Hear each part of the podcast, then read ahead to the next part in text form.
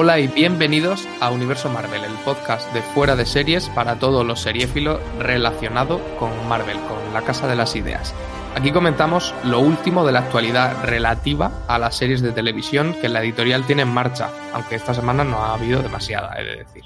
Y analizamos a fondo y con mucho spoiler el episodio de la semana de Bruja Escarlata y Visión, en este caso el cuarto, por lo que estamos a puntito de cruzar el Ecuador de esta serie que parecía una sitcom, pero está resultando que nada más lejos de la realidad.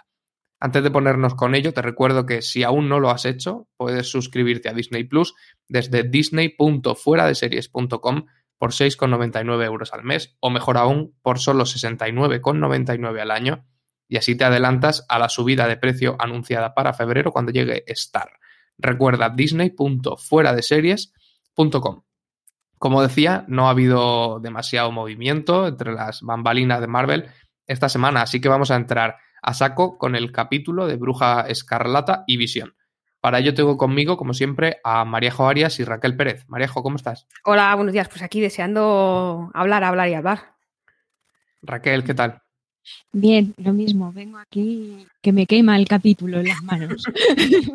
Nos quema a todos, yo creo. Ya hemos visto el, el, episodio número 4 de Bruja Escarlata y Visión, como decía, y vamos a ir directos a por él. Así que aviso que a partir de aquí, claro, tendremos spoilers de la serie.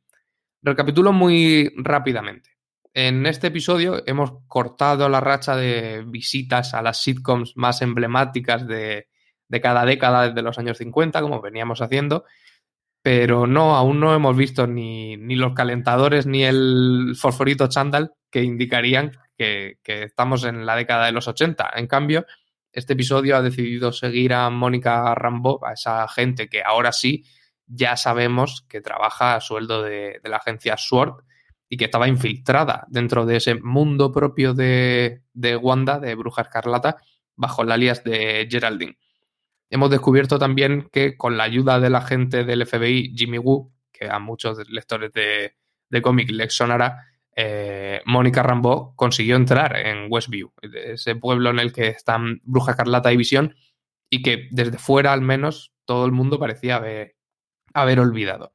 Una vez Mónica desaparece dentro de la, de la burbuja, el agente Wu y una vieja conocida, sobre la que también comentaremos algo ahora, lideran un aparato de investigación que se monta alrededor de esa burbuja de Wanda para descubrir de una vez por todas qué pasa en Westview. Antes de nada, yo creo que lo, primero, lo obligatorio que hay que comentar es que hemos asistido por primera vez y de una forma muy dramática al regreso de aquellos que desaparecieron con el chasquido de, de Thanos. Maríajo, ¿tú qué sentiste viendo esto? Pues mira, yo, eh, como soy muy fan de The Leftovers, eh, me, pasa, me pasó viendo este capítulo como me pasó con Endgame, que me retrotraía todo el rato a, a la partida de, de Leftovers y es para bien. Y luego lo, lo que me pasó. Al principio me dejó un poco descolocada porque como no me lo esperaba, yo me esperaba mis títulos de crédito de los 80, lo que tú dices, los calentadores, hay un poco de alegría, de colorido. Claro, de repente veo es, eso, ese pixelado, eso es polvo que se va juntando y se convierte en Mónica y me quedé como un poco, me chocó un poco, me, costó situarme. Y luego ya rápido mi mente, que va como a 100 por hora, eh, me vino a la mente esa, esa desaparición de Peter Parker que yo todavía no la supero y ese Tony Stark. Entonces me removió mucho, mucho por dentro, pero me gustó mucho la escena porque creo que nos coloca eh, muy bien en por dónde va a ir la serie y en dónde estaba el personaje de, de Mónica, que no sabíamos muy bien de dónde había, de dónde había salido. Raquel, aquí, ¿a ti qué te pareció? ¿No te recordó un poco a, a los hospitales del coronavirus? Un poquito. A ver, yo admito que al principio me pasó como Mariajo. Me deben una cabecera, ¿vale? claro, es que nos la han escamoteado. La quiero y la necesito. Espero que la, el capítulo que viene nos, nos la den. Y, y es verdad que, que, claro, estás tú aquí en tu pandemia, ¿no? Que estamos todos como muy involucrados en esto y, y ves, ves el hospital frenético con todo el mundo corriendo para un, de un lado para otro, chocándose entre sí. Me recordó mucho a nuestros médicos, el, doctor con el que se cruza Mónica, que le dice, no tenemos capacidad, no tenemos capacidad, no nos caben. Pues eh, sí, en ese sentido me, me resultó bastante similar. Y por otro lado me ha parecido una escena casi hasta necesaria, ¿no? Porque en Endgame y en la de Spider-Man casi en comparación parecía un paseo por el parque, ¿no?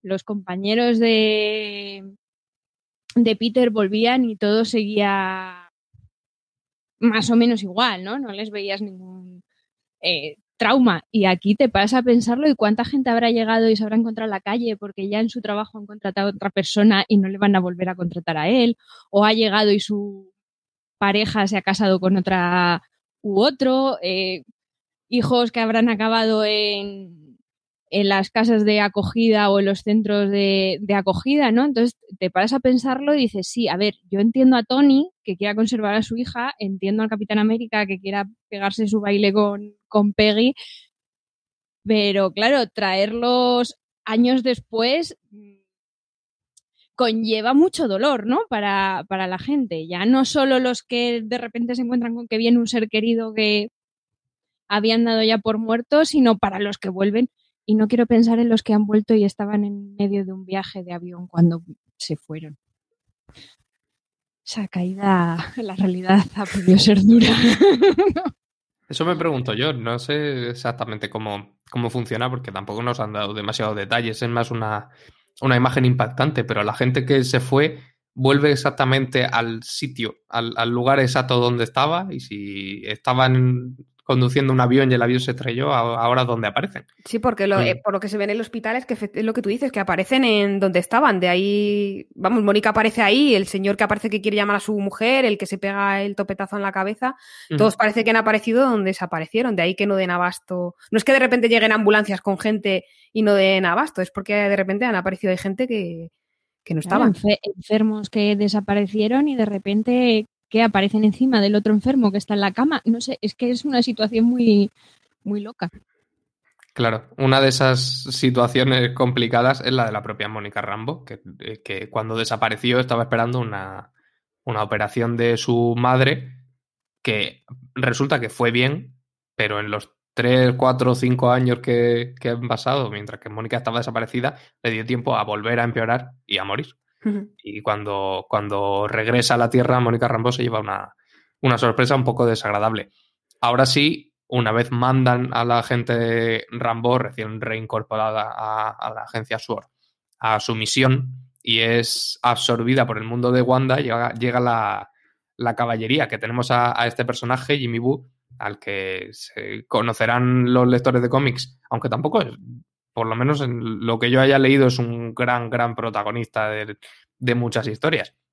Y lo que sí tenemos es la vuelta de Darcy Lewis, esa chica de las películas de, Thor, la ayudante del, doctor Selvig, de aquel científico que interpretaba a Stellan Skarsgård, y, la amiga de Jane Foster. Y además de los, de los regresos, tenemos un importante cambio en el punto de vista porque llevábamos tres capítulos seguidos asistiendo a las, a las falsas sitcoms de Bruja Carlata y de Visión, y en este episodio hemos vuelto a la cabeza para ver qué estaba haciendo esa otra gente mientras pasaba todo lo, todo lo que pasaba. Mariajo, ¿te ha interesado eh, este cambio de perspectiva? Sí, muchísimo. Además, creo que el título que le han puesto Interrumpimos la programación es, es maravilloso. Y luego eh, el meter a estos dos personajes, a Darcy y luego el agente del FBI, que si no recuerdo mal, porque es verdad que a veces mi memoria ya por la edad me va fallando, eh, salía en una de Ant-Man. Entonces, o sea, tenía, debía tener un papel así como pequeñito y no nos acordamos bien, pero creo que estaba por allí.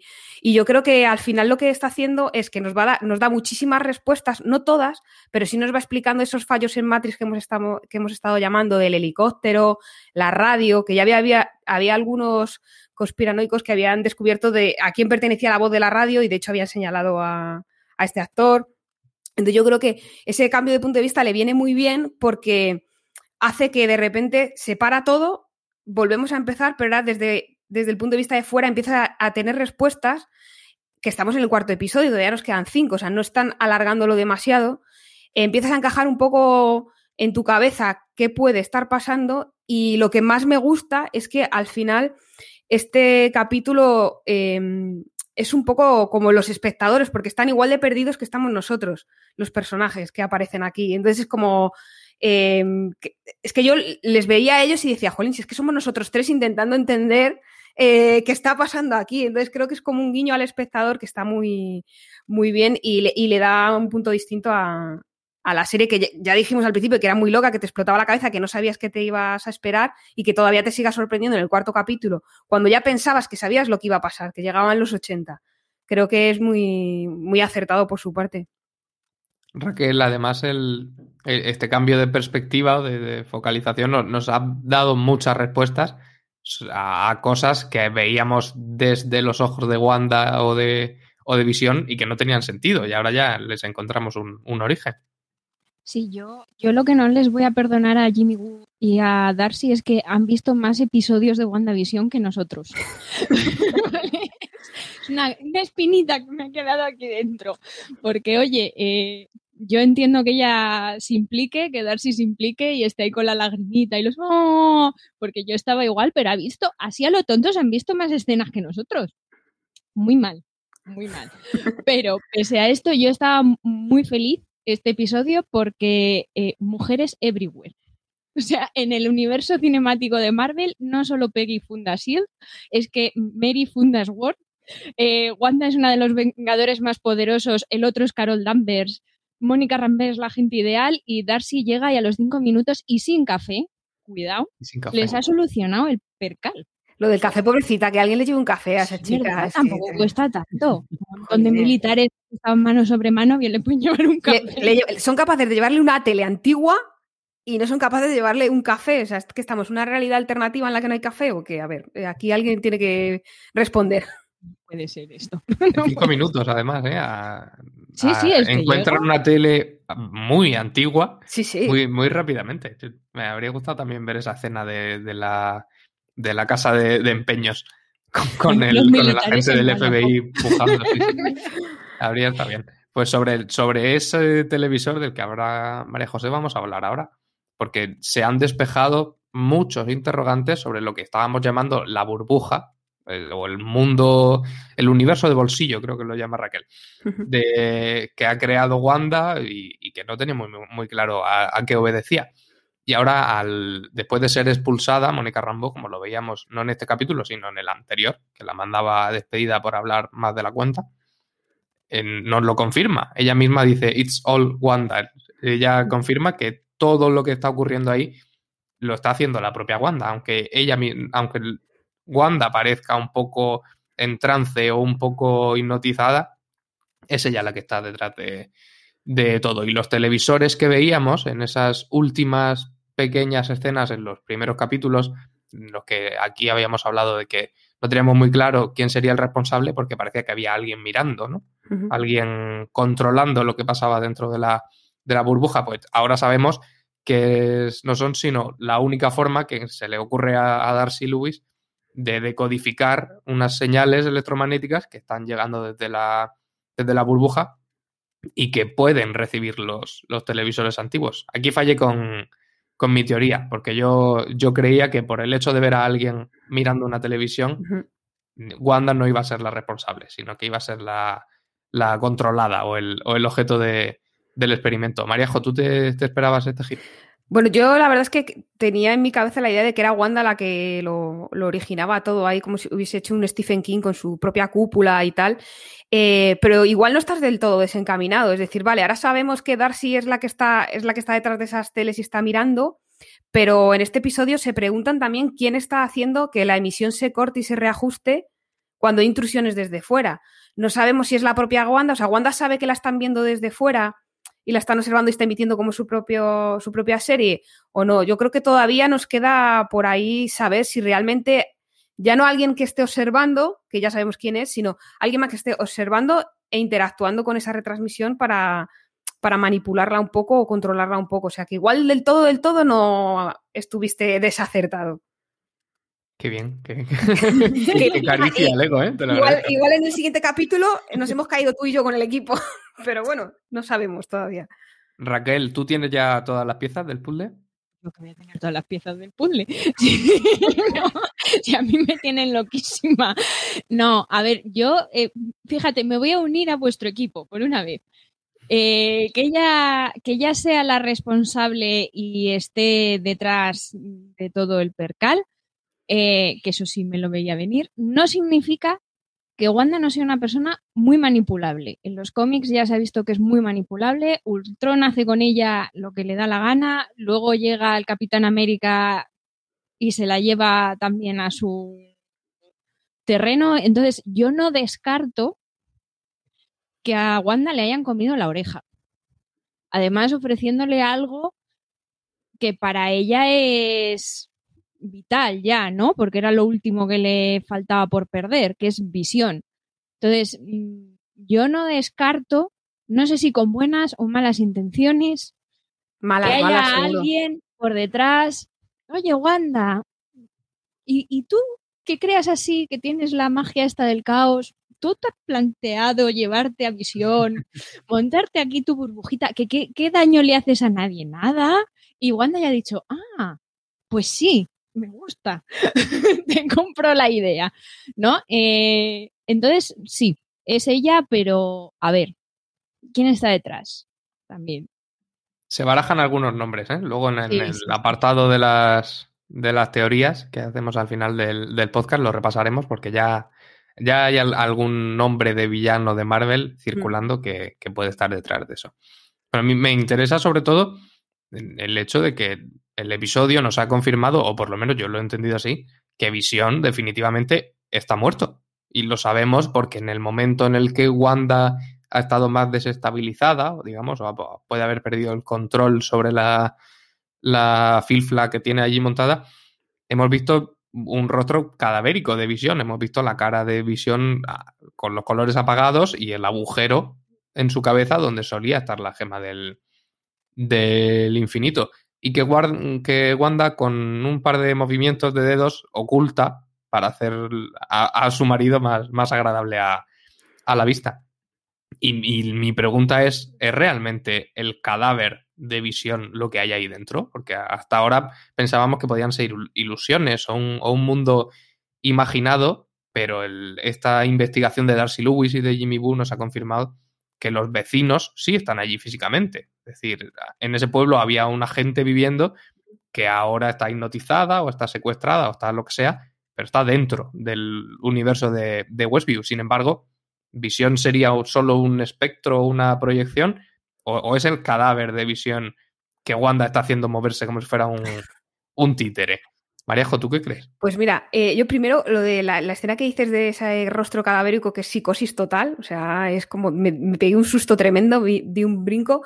Y luego lo del cadáver, fíjate, yo creo que aquí igual eh, entronca un poco con la escena que comentábamos eliminada de Endgame, que había contado Paul Bettany en unas entrevistas y tal, comentamos en el episodio anterior, que consistía, según contaron, en que Wanda estaba como en una sala de cadáveres o algo así, y había varias bolsas o, recipientes donde fuese donde los tenían, y uno era el de visión, pues quizá esa escena que decían que iba a enlazar con, la serie era.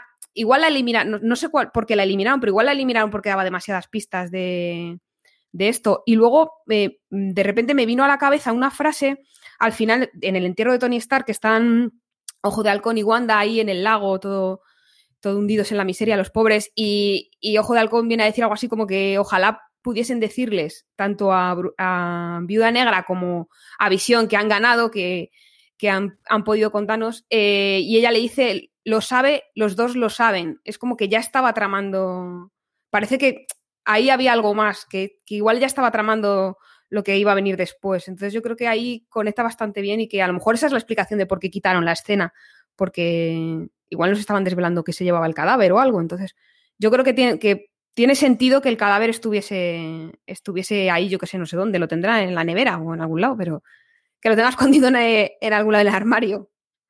Raquel, ¿tú pegaste un grito con la, con la cara de, Visión muerto? Porque yo sí, vale. Eh, claro que pegó un grito. O sea, el novio lo tenía al, al, lado y pegó un bote, de, pero del susto que le di yo con el grito. Sí, yo creo que los vecinos se preocuparon un poco. Bueno, dicho esto, me vais a permitir el momento de regodeo, porque yo esto lo dije el capítulo anterior y lo tengo que decir. Os lo dije. Mi Wanda es una turbia.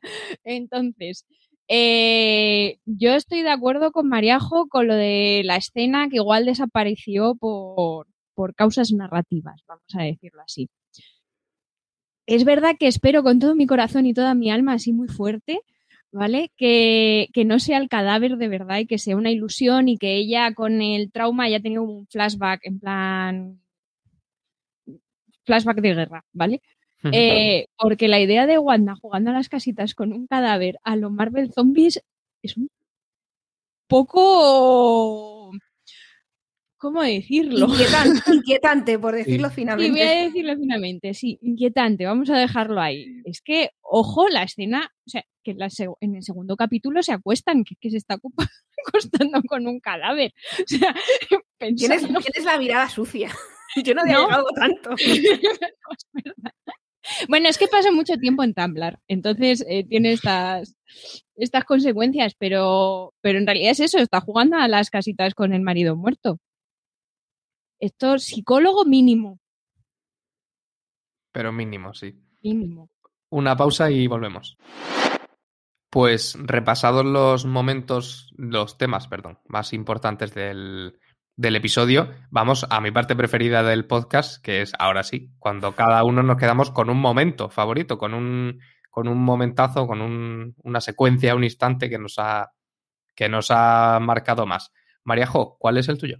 Pues mira, yo eh, soy muy fan del género policíaco y del thriller y siempre me ha fascinado esta manía o costumbre que tienen eh, los, policías, los agentes, eh, de ponerse una pizarra con, todas las claves del caso y cómo las van uniendo y tal. Y entonces la, escena de la pizarra en la que la gente uh, está ahí con sus... Este es el... Este actor, o sea, este vecino tiene este papel en esta serie que se ha montado Wanda, tal, no sé qué creo que vuelvo un poco a lo mismo, pero creo que somos nosotros. Cuando digo nosotros tres, me refiero eh, a todos los espectadores de la serie intentando encajar las piezas del puzzle, sabiendo que detrás de cada nombre puede haber una pista o un guiño, una referencia a los cómics o, al universo cinematográfico. Y, luego, eso, me parece muy divertido porque al final es como que están muy perdidos y, y, el tablero ese es el tablero que tenemos todos en la mente y creo que la química que hay entre Darcy y la gente uh, nos va a dar mucho juego y le va a poner. Ahora que se está poniendo la cosa como más seria y más negra y más misteriosa y triste para Wanda y Vision, igual eh, Marvel no deja de tener ese toque de, humor tan propio y creo que estos dos personajes nos lo van a dar ahora que nos lo quitan por otro lado, o que parece que nos lo quitan. Raquel, ¿cuál es tu momento favorito?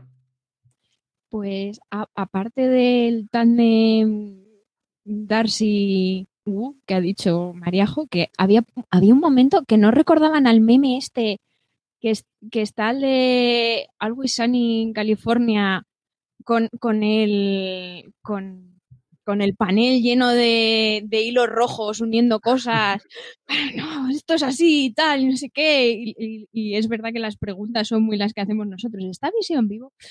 Bueno, pues yo me quedo con el momento en el que Wanda pierde los nervios, con Mónica, la lanza como si fuese un dibujo animado por la pared, porque la manera en la que se va así como sentada es muy de dibujo animado.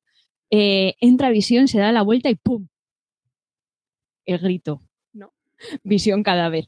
Eh, si me hubieran estado grabando en mi propia sitcom, y me hubiera estado mirando Darcy, hubiera podido eh, parar el momento como en Los Simpson donde se me rompió el corazón ahí. Porque si pensábamos que lo de Pietro había sido un bofetón al universo de bolsillo plegar y guardar de Wanda, eh, ya esto, o sea, es un puñetazo en el estómago que se lleva muy serio. Eh, yo creo que es, eso, es un punto de inflexión en, cómo, cómo va a reaccionar ella y cómo la vamos a ver a ella con el, no, lo tengo todo bajo control, no te preocupes, cariño. Eh, que va a traer telita. Pues el mío, sin duda, mi momento favorito de este cuarto episodio de Bruja Escarlata y Visión es la secuencia del caos en el hospital que ya habíamos mencionado antes. Porque lo que más me ha interesado de todo el universo Marvel, cinematográfico y, no cinematográfico últimamente, ha sido eso, las, las consecuencias de aquel chasquido de, de Thanos, tanto en lo inmediato, en aquella primera escena de Vengadores Endgame, en la que desaparece la familia de Ojo de Halcón, que está extremadamente bien dirigida, como en lo a posteriori que se condensaba en, en la sesión de terapia que daba el mismísimo Capitán América, también al principio de, de Vengadores Endgame. Y creo que aquí tenemos otra, otra muestra del, del, enorme impacto que este suceso, que parecía un poco más reservado para los, los dioses y titanes, que son los protagonistas de las películas, tuvo también en la gente de a pie, porque es un, una, una catástrofe que atañó a, todo el planeta, no solo a nuestros superhéroes favoritos, sino a, a, todo el mundo. Y vamos a hacer ahora un poco de Darcy Lewis y de, y de Jimmy Boo, como decíais vosotras, yo no lo había pensado. Pero es cierto, igual que ellos estaban en la pizarra imaginando quién podía estar detrás de cada detallito de, de esa sitcom que se monta Wanda, nosotros vamos a, a montar nuestra pizarra para, para, desgranar todas las referencias o todos los easter eggs que tiene este episodio. Os, lanzo una que he cazado yo, y es que el, el, primer receptor que utiliza Darcy para decodificar esto, no, lo, no las televisores que, el, que, le traen, sino un cacharro con un, con un círculo grande en medio que saca de debajo de una mesa que la, el agente de, de Sword no le ayuda y le dice, no, sí. no te preocupes. Y que pesa un quintal eso. Ni eso. café, ni ayuda, de verdad, vaya panda. Pues ese receptor tiene grabado el nombre de Lexington, que podría hacer referencia a Alexander Lexington, de nombre de trabajo, Megatón, que es un mutante que perdió sus poderes precisamente en el, en el que se llama Día M, que es el momento en el que Wanda diezmó a la población mutante del, del planeta Tierra quitándoles los, los, poderes. Esa es una que, que hace yo. Marejo, ¿qué referencias has pillado tú? Pues mira, yo en la, en la pizarra, eh, el agente Q también le da mucha importancia a los, a los hexágonos. De hecho, hay una pregunta que escribe, creo que es arriba a la derecha, que dice que, que por qué hay tantos hexágonos en, en, esa, en esos capítulos de sitcom. Entonces yo creo que eso es una pista más de que íbamos bien encaminados, porque si, es, si nosotros ya nos preguntábamos por qué había tantos, si un personaje dentro de la serie se pregunta el por qué, quizá es que un poco más adelante eh, nos expliquen el por qué y a lo mejor ahí es donde, donde descubrimos ese, esa otra mano negra que está manejando a, que puede estar manejando a Wanda y haciendo los cortes en la transmisión. Pues mira, yo me tiro a la piscina porque esto no lo he leído en ningún sitio, pero ahora que dices lo de los hexágonos, a mí me recuerda un poco a, la forma en que se dibuja la química orgánica, yo por, por lo menos como la dibujaba yo en el, en el, bachillerato, y que puede tener algo que ver con, con ese rollo de que Visión es, está vivo pero no está vivo. Mira. O, o, que Wanda desea que esté vivo y no lo está, o, o, esos bebés que se supone que son de carne y hueso, es decir, de, de carbono, pero han nacido de un androide sintético a lo mejor puede tener algo que ver con eso. Yo, ahí, lo lanzo. Te la apuntamos. Sí. Por esto, por esto, viene bien tener gente de ciencias. Claro, claro. Raquel, ¿qué referencias has, has, pillado tú? Bueno, aparte de. Bueno, esto es igual un poco obsesión de fan, ¿vale? Yo aviso, yo soy muy del Capitán América. Entonces, eh, yo he visto los colores del Capitán América, que no sé si es por americanismo propio de Marvel, ¿vale? Que puede ser, pero como el, el helicóptero, el dron, que luego se convierte en muñequito, eh, tiene los colores de Iron Man, oye, también el subconsciente de Wanda puede estar relacionando estas cosas con elementos que ya conoce. Entonces, el primero Iron Man, el segundo Capitán América igual luego convierte alguna otra cosa así en moradito y es ojo de halcón, no sé, igual se está haciendo su propio equipo de juguetitos de los Avengers. Esto es paranoia mía. Eh, pero este sí, esta sí que viene ahora, esta sí es de verdad de la buena, ¿vale? Cuando eh, Mónica regresa al trabajo eh, y va a entrar en el ascensor, que no le funciona la tarjetita y se encuentra con un señor muy amable en la puerta que no la deja entrar y estas cosas. Cuando ya consigue entrar en el ascensor, se fija en la foto de su madre que está ahí convenientemente puesta, porque no había pared blanca para ponerla, estaba ahí, justo al lado del este, y se, eh, se lee que pone eh, Mary Fotón Rambo, Fotón es un, un, superhéroe de los que está bastante tiempo en los Vengadores, que era Mónica en los cómics, no su madre. Entonces, eh, entre todos los poderes que tenía, manejaba los rayos gamma, los rayos X, la electricidad, la infrarroja, las microondas y las ondas de radio y televisión. que oye, dado por dónde va el tema, también viene como muy a mano, ¿no? Tener una superheroína que maneja las ondas de las microondas de radio y televisión.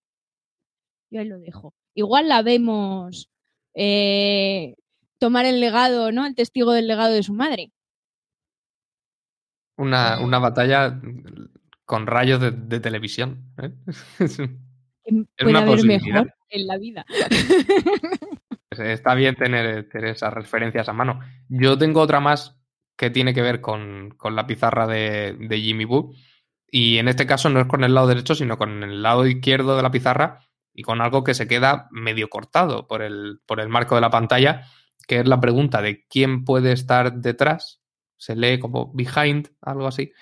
Y, y eh, Jimmy Boo ha, escrito los Skrulls, entre interrogaciones, que es algo curioso porque en los cómics sí que eran villanos o por lo menos bastante puñeteros y sin embargo en, la película de Capitana Marvel nos los habían presentado como un, realmente un, pueblo atormentado y, perseguido y que en realidad estaban de parte de los, de los humanos e incluso tenían un, sketch muy gracioso con, con Nick Furia que se había ido de vacaciones y los había dejado ahí. Otra referencia más es que entre las voces que oye en su cabeza Mónica al regresar se escucha a alguien decir eh, Lieutenant Trouble, que sería como teniente problemas, que es el apodo que le puso a la Capitana Marvel cuando ella era una niña y apareció en, en su película. Pues con eso haríamos una recapitulación bastante extensa de, todas las referencias que nos ha dejado este, este episodio. Y vamos con las nuestras apuestas para el futuro, las teorías que ya hemos ido avanzando, las, las que hicimos en otros episodios y que, y que puede, podemos haber acertado, a lo mejor. Yo creo que entre, entre todos hacemos un acierto.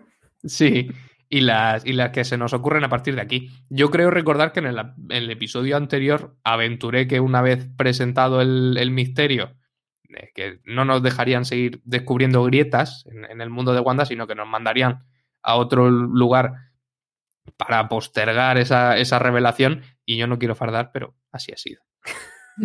Farda, farda. Farda, farda. Aprovecha. Ya que estoy en racha, pues para fastidiarla, yo voy a aprovechar para decir que creo que en el episodio siguiente sí que nos tocan ya los, los años 80. ¿Vosotras qué creéis, Marejo? Sí, yo creo que sí, que ya, que ya toca porque si no rompería demasiado la, narrativa de la serie y ahora que ya nos han dado unas pocas respuestas, creo que lo que van a hacer es plantear más preguntas, más, más desajustes y avanzar un poco más en, lo que está ocurriendo dentro de, del pueblo. Además es que en el tercer episodio nos dejaron un poco así porque veíamos que los vecinos eran conscientes de que estaban ahí como secuestrados. Eh, como que estaban interpretando un papel y que les tenían ahí atrapados, nadie puede salir del pueblo, estamos aquí. Entonces yo creo que dejarles más tiempo en ese limbo sería perjudicial. Entonces yo creo que ya los 80 van tocando y además, como dice Raquel, nos deben una cabecera ochentera. Raquel, ¿tú crees que tendremos los 80 para el próximo episodio? Yo espero que sí. Yo creo que si tiene algo Marvel es que sabe medir muy bien sus tiempos y, creo que es perfectamente consciente de que necesitamos nuestra dosis de hombreras, scrunchies, eh, colores neón y horterez a tope para digerir el capítulo de esta semana.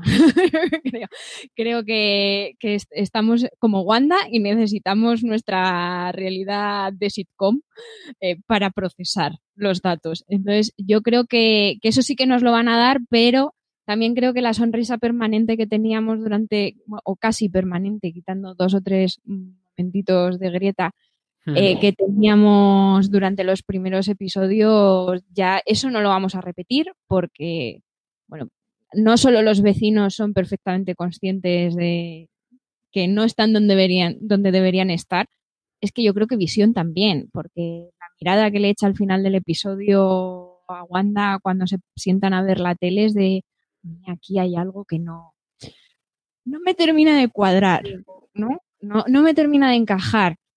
Y, claro, eso puede traer mucha cola también. La duda, mi, mi, duda es si van a hacer en el siguiente capítulo todo formato sitcom como estaban haciendo los tres primeros o ahora que ya nos han metido dentro de ese campamento de, de, espías, de Sword si lo van a intercalar de alguna manera, cosa que puede ser muy complicada porque los capítulos son muy cortos. Entonces, eh, a ver cómo hacen ese encaje, porque también ahora de repente sacarnos de ese campamento donde ya hemos entrado y centrarse otra vez solo en, la parte de sitcom, igual tampoco es lo, más acertado. Entonces, estoy como muy expectante y nerviosa a lo que nos puede parar el, el nos darán ya escenas postcréditos por fin, porque a mí me tienen ya entrenada tipo Pavlov y, no, y como no hay, igual aprovechan para enseñarnos los del campamento en, las postcréditos. Sí. que es algo muy, muy Marvel. Yo las echo de menos, porque es como la pildorita final que no... La guinda. Eso y el cameo de Stan Lee, que en algún momento deberían meter alguna referencia o, cameo o algo. Sí. sí que estén saltando entre, entre espacios puede ser complicado y puede ser también doloroso para los ojos, porque a, lo mejor solo me pasa a mí, pero yo soy muy maniático de los formatos de pantalla y cuando estamos en el mundo de la sitcom es mm. en cuatro tercios y cuando hemos salido fuera es en, bueno, es más que 16 novenos, porque es un poco más ancha, está como en, como en Cinemascope. Y de hecho, al final del episodio, el propio Cinemascope vuelve a, lo que me estáis escuchando, pues no me veis lo que hago con las manos, pero que vuelve a, estrecharse como simbolizando que regresa el orden a ese mundo de la sitcom en cuatro tercios.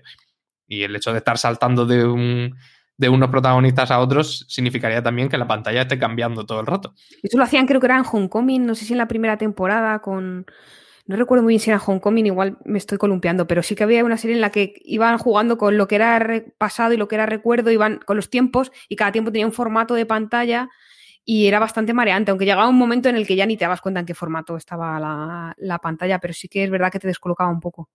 O puede ser que ya, una vez que se ha descubierto el pastel de por perdido el, mecanismo y simplemente esté todo en, en Cinemascope. la semana que viene lo, lo descubriremos. Yo planteo otro interrogante y es también relacionado con los vecinos. En el muro en el que los agentes de SWORD están colgando fichas sobre cada vecino que aparece en la sitcom y pegándole encima el, carnet de conducir, que en Estados Unidos es el, DNI, de, conforme los van identificando como habitantes originales de, de Westview, vemos que sí aparece una ficha de Agnes, aunque es la única a la que no le encuentran un carnet de conducir, o sea, una identidad en, no sabemos si en el mundo real o, solo en Westview. No sé cuánto habrán buscado en Sword, pero entiendo que mucho. Pero es que Dottie, la mujer del pelo blanco, directamente no está. O sea, ni siquiera cuelgan su ficha en, en la pared. ¿Vosotras creéis que tendrá algo que ver con que sean dos proyecciones de Wanda, ellas dos, y que todos los demás vecinos sí estén allí, realmente? ¿Alejo? Podría ser, puede ser que. La verdad es que ahí me pillas, ¿eh? No sabría yo decirte, pero. Porque, claro, la mente de Wanda, descifrarla es, complejo, pero sí, yo creo que puede ser una teoría bastante plausible, porque al no encontrar eso, que está todavía en pañales la investigación como, como aquel que dice, y entonces están. Todavía les falta ese clic y no, no, no nos quieren revelar todo ahora y están postergando el decirnos quiénes son esos, esos personajes. Creo que cualquiera de las dos teorías podría ser factible. Veremos cómo nos sorprenden. Raquel, cuéntame qué crees tú, porque una de estas dos sospechamos que es Agatha Harkness y no sabemos si tendrá algo que ver con que está allí realmente manipulando un poco a Wanda y, todavía no nos hemos dado cuenta. Sería bastante probable. La otra opción es que ni Doti ni Agnes sepan conducir, no, les hayan podido encontrar el carnet. Eh, que es lo que me pasaría a mí en Estados Unidos, yo creo. Que eh, yo sí creo que Agnes, cada vez tengo más claro que es, que es Agatha. Lo que no sé es si está allí para, para ayudar a, a Wanda o, o si es parte de esas personas misteriosas que estamos diciendo que pueden estar comiéndole la oreja para. Porque al final es ella la que para al vecino de decirle a Visión la verdad, ¿no? Es. es ella la que está, no, no, cállate. Mm. Hmm. Suelto un chiste malo y me voy, ¿no? Eh, entonces, no, sé exactamente muy bien para qué está. Eh, me tiene muy intrigada también el marido este del que siempre está hablando y nunca aparece. Porque, oye, igual, no sé, Mefisto, por ejemplo. Ahí lo deja. ahí lo dejo, podría estar por ahí, ¿no?